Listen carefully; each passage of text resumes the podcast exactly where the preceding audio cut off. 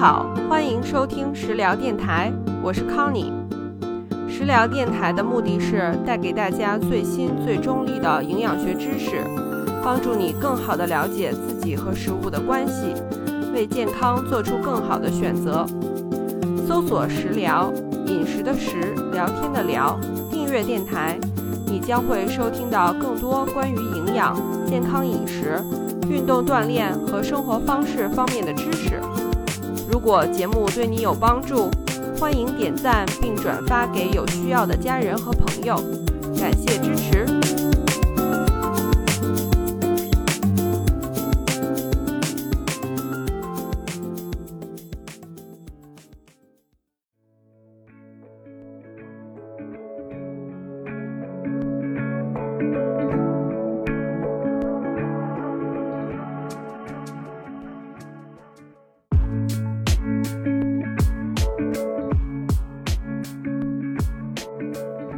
Hello，大家好，欢迎回到食疗电台。本期节目，我们想和大家一起来聊一聊抑郁与体重管理。抑郁障碍也称为抑郁症，是当代社会当中一种常见的精神障碍。它的主要表现为持续的感受到空虚、沮丧和悲伤，对生活和各项活动失去兴趣，被无意义感包围。抑郁症会严重的影响一个人的感受、思维和行为，降低生活质量，甚至可能会导致其他各种的身心疾病。抑郁症的发病原因很复杂，有可能是由于社会环境、个人成长和生活环境、心理状态以及遗传生理因素等交互作用而导致的。毋庸置疑，饮食行为和体重变化与情绪紧密相连。情绪影响着我们吃什么和怎么吃。比如说，高兴的时候，我们吃美食来庆祝；心情不好的时候，或者压力很大的时候，想吃让你感到轻松和安慰的食物。当你的情绪低落和沮丧，即使是一些美食，也会味同嚼蜡。除此之外呢，在网络上，经常也会看到人们声称某种饮食法或者某些食物帮助他们治疗抑郁。尽管众说纷纭，但是抑郁和体重变化两者的相关性科学研究到底对二者之间的联系怎么解读呢？今天我们就从现有的一些医学临床和生心理学各种研究结果，探讨一下抑郁和饮食以及体重管理方面的关系。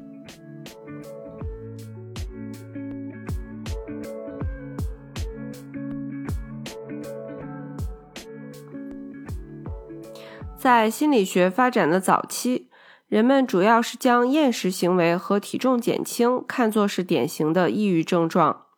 美国心理学会 （APA） 的精神障碍诊断与统计手册第四版当中，将体重变化和食欲紊乱列为判断抑郁障碍的一项重要标准。他将症状描述为，并非有意控制饮食的情况下的体重急剧下降。判断标准是一个月之内体重下降百分之五以上，或者几乎每天都产生食欲的波动，忽高忽低。但是在近二十年来，随着全球肥胖率伴随抑郁症的急速增加，越来越多的研究关注到抑郁与过度进食、超重和肥胖之间密不可分的关系。一些统计数据显示。肥胖人群发展出抑郁症的几率比体重正常人群要高两倍，并且同时伴随肥胖和抑郁症的人群是特别脆弱的。如果不加以重视和治疗，这类人群的抑郁有可能会恶化成躁狂症，并且进食行为也会更加混乱。于是，在《精神障碍诊断与统计手册》第五版当中，增加了一项描述。受到情绪困扰影响，食欲和体重的增长也被认为是包括抑郁障碍在内的很多其他精神障碍的一种常见症状。当代的健康领域专家已经普遍认为，抑郁引发的体重问题已经越来越多的从体重减轻转变为体重增加，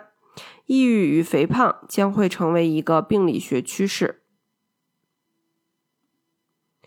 抑郁和饮食紧密联系，二者的关系一直被认为是一个鸡生蛋和蛋生鸡的关系。科学家们长期以来在努力地试图解释两者之间复杂关系当中的一些重要因素。现在，学界普遍认为，抑郁和混乱的进食行为导致的体重减轻或肥胖，都是人们对于处理内外在压力的异常调节反应。主要表现为 HPA 轴，也就是下丘脑、脑垂体和肾上腺轴的神经内分泌激素异常。其他方面还表现为躯体的炎症反应、氧化反应和其他的内分泌紊乱，更涉及到一些心理反应机制，比如说反刍思维。反刍思维是指个体经历了负面事件后，对事件本身和自身消极情绪以及可能产生的可怕原因后果进行强迫性的反复被动的思考。这是一种严重的精神内耗，还有可能会产生固化思维和自我放逐的想法。所以，并不是说一个人陷入了抑郁状态就不想吃饭，或者说抑郁导致人们不愿意运动，而且吃的更多这么简单。我们不应该潦草的简化抑郁和饮食行为以及体重变化这些重要的健康问题之间的联系。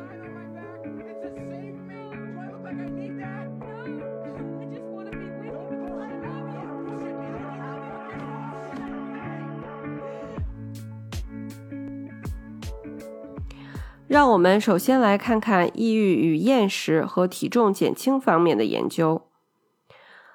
抑郁影响食欲，其表现包括但不限于食欲的下降或者丧失、头痛或身体疼痛、肠胃不适、失眠、体重急剧下降，甚至有自杀和轻生的念头。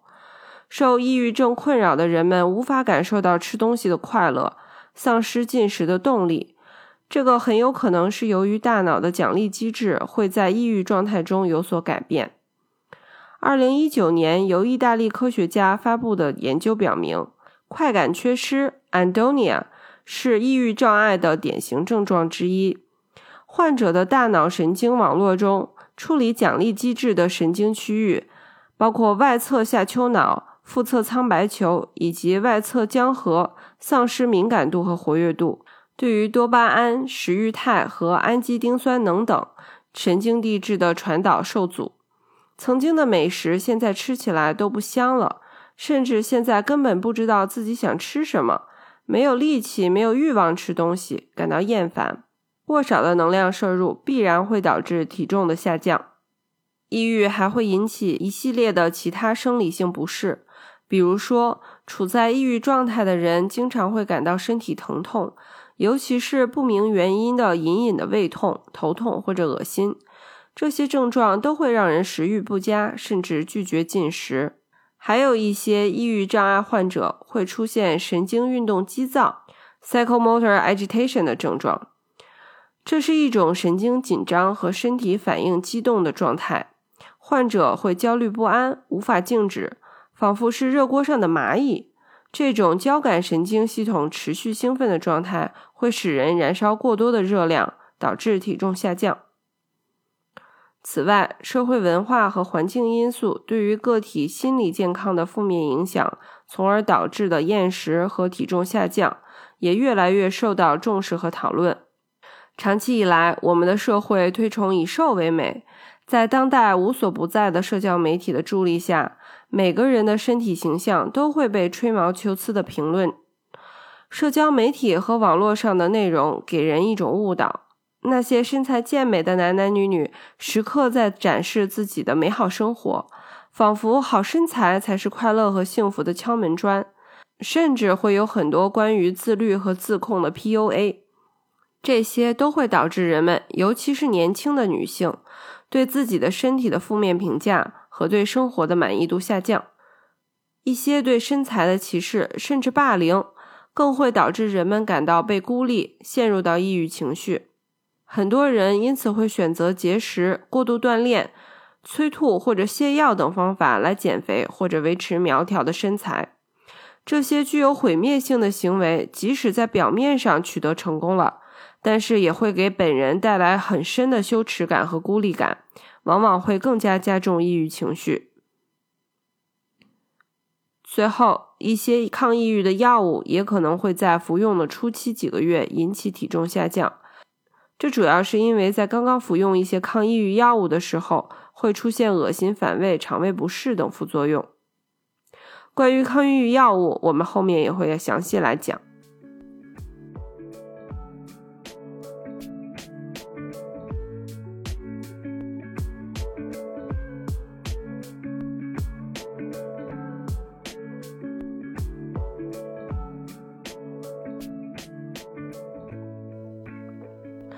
接下来，我们来看看抑郁与过度进食和肥胖之间的科学研究。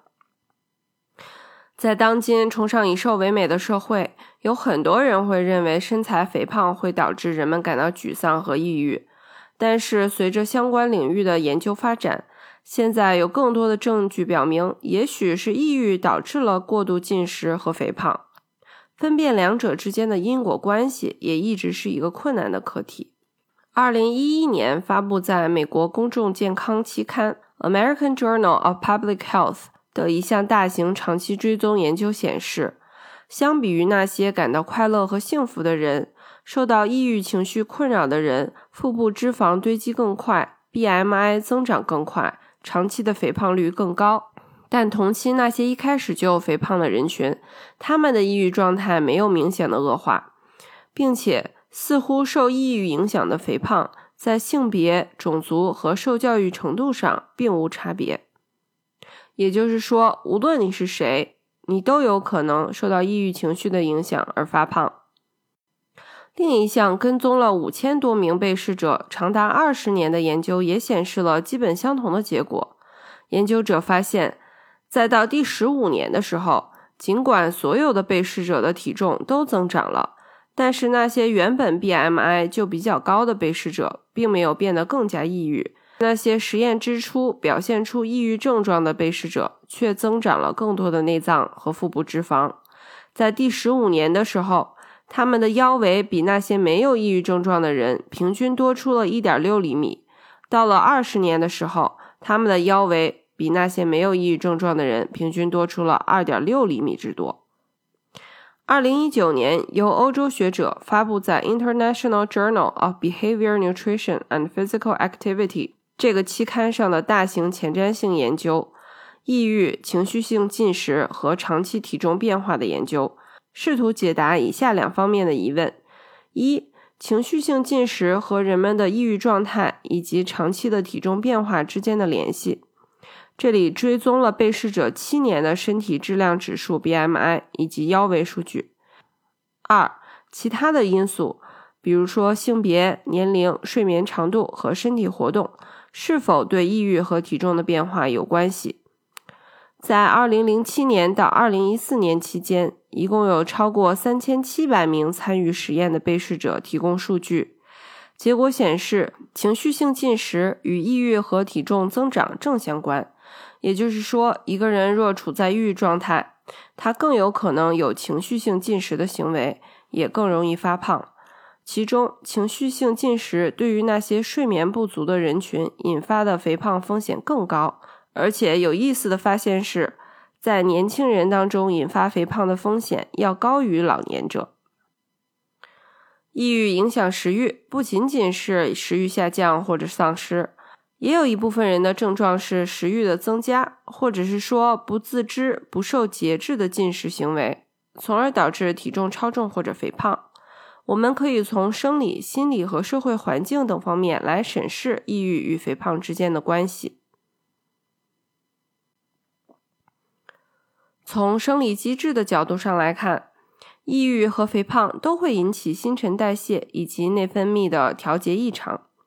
其中，压力激素皮质醇 （cortisol） 的慢性升高被认为是一个关键，因为长期的高皮质醇与胰岛素抵抗相联系，它会让人想吃更多的高糖食物，从而导致体重增加，尤其是腹部脂肪和内脏脂肪的囤积。而且，科学家们也发现，白色的脂肪组织不仅仅是拥有存储能量的功能，更被认为是一种活跃的内分泌器官。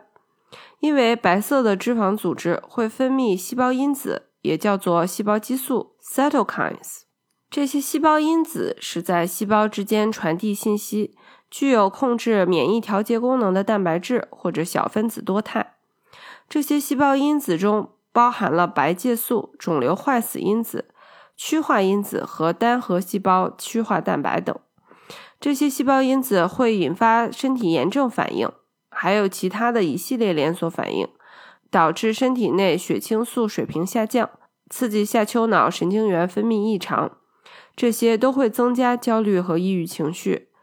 白色脂肪组织还会分泌更多的多肽激素瘦素 （leptin）。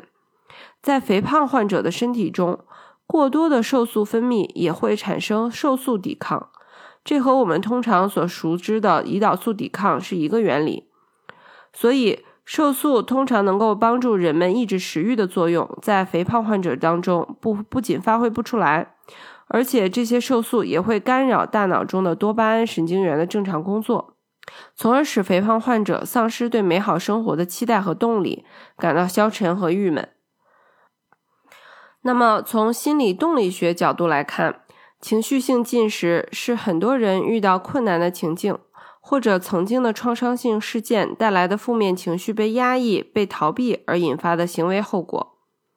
很多这类情况的人们试图通过进食来安慰自己，填补自己内心的空虚，发泄愤怒或者缓解焦虑。还有一类人群，他们没有能够在原生家庭中得到足够的接纳和爱，没有发展出安全的依恋关系。这导致他们在生活中感到无力、虚无、低自尊。他们要么通过控制饮食来试图控制生活，因为食物是他们感到为数不多的可以控制的事情；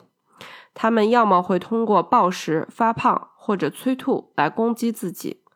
因为他们将养育者的冷漠和拒绝内化，觉得自己就是又胖又丑，没有人会真正的爱他们和接受他们。一种典型的心理表象就是，他们经常会想：“哎，如果我能够瘦下来，这一切就会好了，生活当中的困难就会迎刃而解。”但常常这种愿望却无法在行动上落实。大多数人还是无法控制自己失控的进食模式。统计数据也证实，收入不稳定和财务不安全的人群，经济压力大。以及童年不幸的人群的肥胖和抑郁发病率更高。从社会环境的角度来看，我们处在一个崇尚以瘦为美的大环境，对身材肥胖的人群不友好，甚至歧视和霸凌也屡见不鲜。这些都给超重和肥胖人群带来很大的心理压力、低自尊和自我贬低，更有可能会扭曲他们的自我身体形象认知。我在之前的节目中有详细的讨论身体形象这个概念。一个人的身体形象和实际上他们真正的身材可能大相径庭。这就是为什么很多人已经明明很瘦了，还是每天嚷着要减肥，觉得自己这儿胖那儿也胖，对自己的身材十分不满。有兴趣的小伙伴可以重听一下。这种扭曲的身体形象认知对于青少年，尤其是少女的负面影响尤其严重。我们中国现在没有数据，但是美国约有百分之八十的女性青少年对自己的身材感到不满，认为自己实际的身材比自己理想的身材至少大了两个尺码。这种负面的身体认知更很可能会引起青少年的节食或者是厌食行为。至少有百分之六十的少女都尝试或者正在进行节食减肥。但讽刺的是。这些问题的进食行为通常不仅达不到减肥的目的，反而会让他们体重增加，这更加剧了青少年女性的负面情绪。一项结合了十六项研究的荟萃分析显示，抑郁人群患肥胖的风险要远高于非抑郁人群，有抑郁症状的青少年女性的风险尤其高。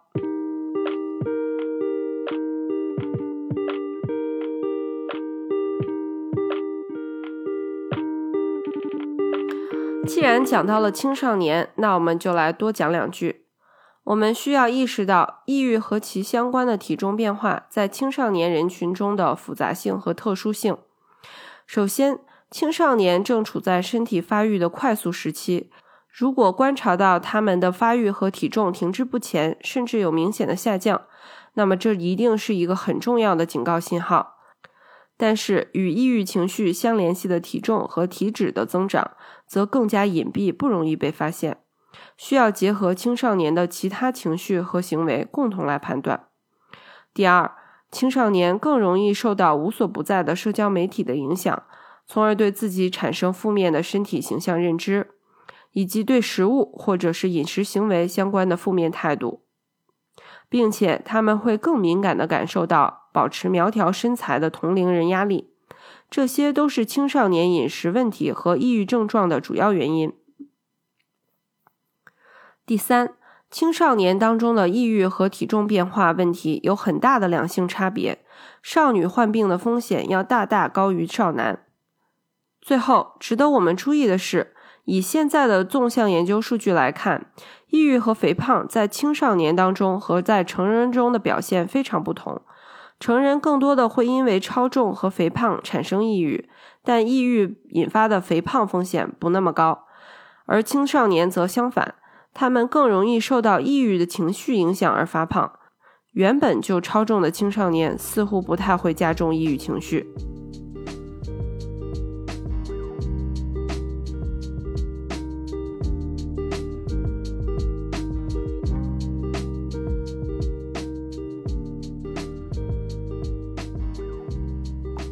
下一部分，我们来看看抗抑郁药物对于体重的影响。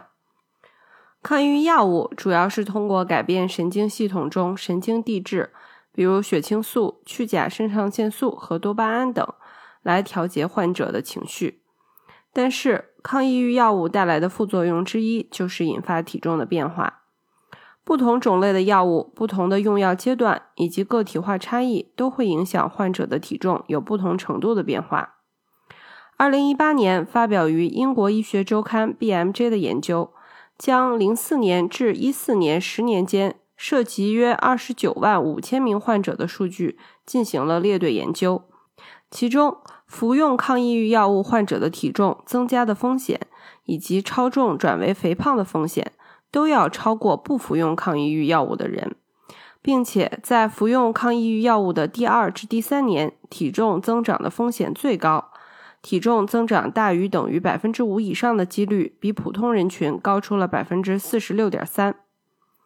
现在通用的抗抑郁药物主要有五大类，其中大多数都将体重增长列为已知的副作用。据二零一九年发表在《Obesity Review》上的系统性研究统计，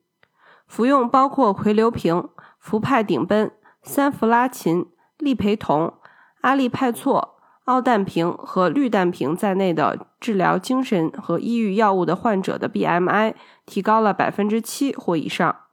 服用安非他酮的患者则出现了体重下降。二零二零年发表在世界精神期刊 World Psychiatry 上的八十项精神药物安全性评估指出，伊地普伦和佐洛夫会引起患者体重增长，百忧解有可能会引起体重下降。三环抗抑郁药，英文简称 TCA，是一种比较常见的抗抑郁药物，用来阻断去甲肾上腺素和血清素。它的可能副作用之一就是增加肥胖的风险。单胺氧化酶抑制剂，英文缩写 MAOI，是一种历史最常用的抗抑郁药物。其常见药物文拉法辛，也叫做预富申或者依诺斯。是一种血清素去甲肾上腺素的再摄取抑制剂，在很多患者身上的副作用则是引起恶心、呕吐、体重下降。苯乙肼是通过抑制单胺氧化酶的活性来增加神经递质的浓度，从而改善患者的情绪。它们经常用于治疗非典型抑郁症和戒烟。这类药物的常见副作用包括了头晕、恶心。性功能障碍、白天嗜睡、夜晚失眠以及体重增长。选择性五羟色胺再摄取抑制剂（英文缩写 SSRI） 这一类抗抑郁药物常用的有氟西汀、帕罗西汀、舍曲林、西泰普兰等。通过抑制五羟色胺一种神经递质的再摄取，从而增加大脑中五羟色胺的浓度，改善抑郁症状。长期服用这类药物的副作用是性功能紊乱、睡眠障碍以及体重增长。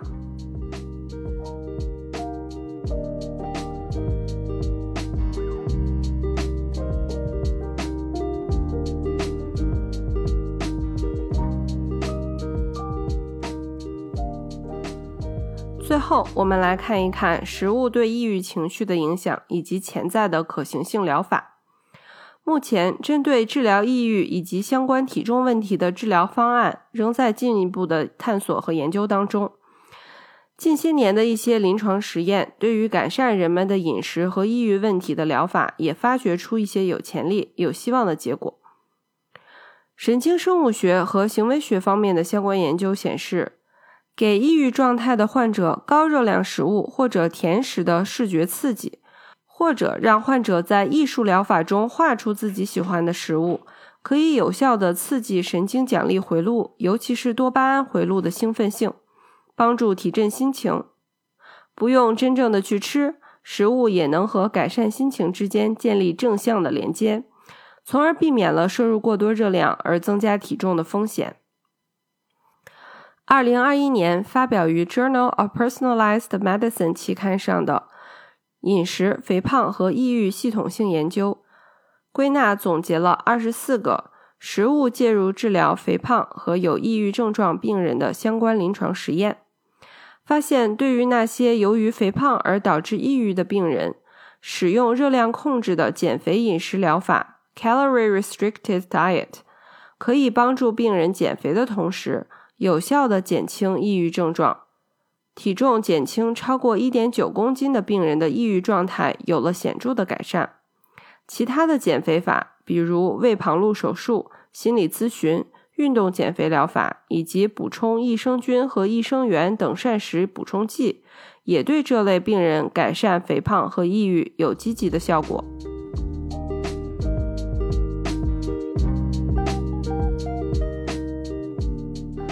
对于改善和治疗抑郁，我们还是从食物、睡眠和运动三大方面来进行一些探讨。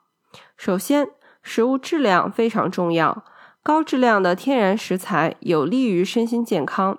长期食用高质量的天然食物，避免垃圾食品，能够有效的降低罹患抑郁和肥胖的风险。二零二二年，澳大利亚学者的一项为期十二周的随机对照实验结果表明，坚持地中海饮食法对于减轻被试者的抑郁状态以及提高生活质量有非常显著的效果。另一项二零一七年针对重度抑郁患者的研究也得出了同样的结论：相比于仅仅采取心理治疗和药物治疗的被试者。那些参与提高饮食质量疗法的患者有了更显著的积极效果。另外一些研究显示，多吃鱼类和蔬菜也和抵抗抑郁症状相关。有趣的是，实验结果并没有包括水果。其他营养素的相关作用，比如维生素 E，可以帮助规管一些基因的神经信号传导，控制炎症以及细胞增殖。欧米伽三多元不饱和脂肪酸可以控制细胞因子、胆固醇代谢酶以及生长因子的基因表达。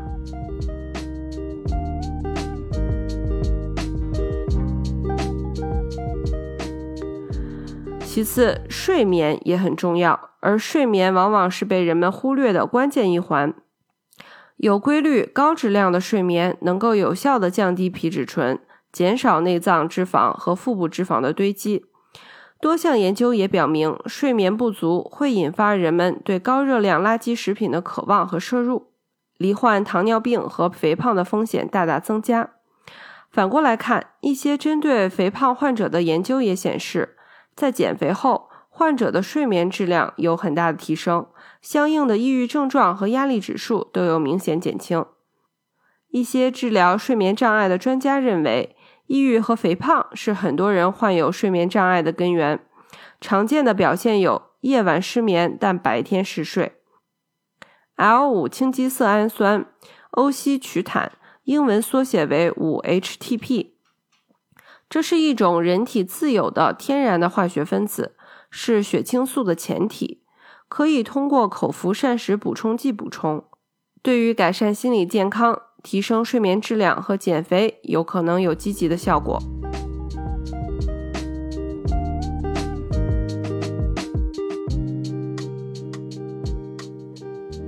最后就是保持运动。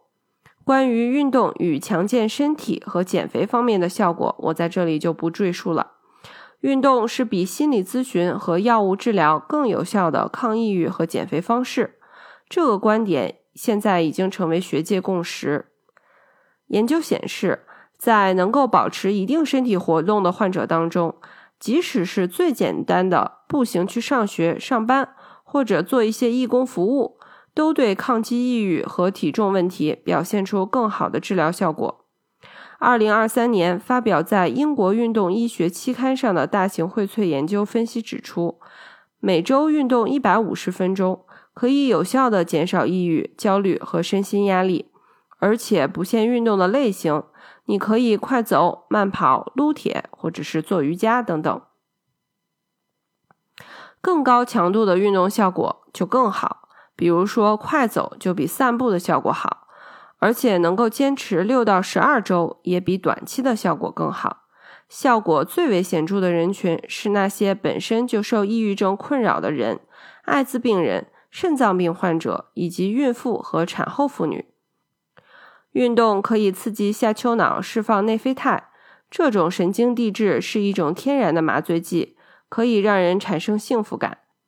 在患有抑郁障碍的病人当中，脑神经科学家发现他们的海马体比正常人的体积要小，而海马体是帮助规管情绪的脑神经区域。长期坚持运动能够在体内产生更多的生长因子，帮助神经细胞再生并且更活跃的连接。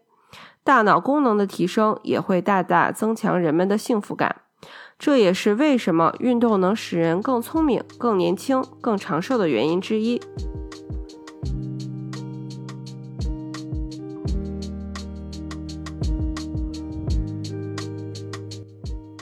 好的，以上就是本期节目的全部内容。希望通过这期节目，大家能够对自己和他人的情绪、饮食行为和身材有更多的理解和共情，少一些批评，多一些关爱。如果你喜欢这期节目，请给我们点个赞，分享给你的朋友。收听更多关于营养、饮食和健康的内容，请关注食疗电台。你也可以在其他的播客平台找到我们，在小红书关注主理人康妮柯南 （C O N N I E），柯是斜玉旁的柯，南是木字旁的南。在那里我会分享一些和运动、伤病管理相关的内容。感谢大家的收听和支持，我们下期见，拜拜。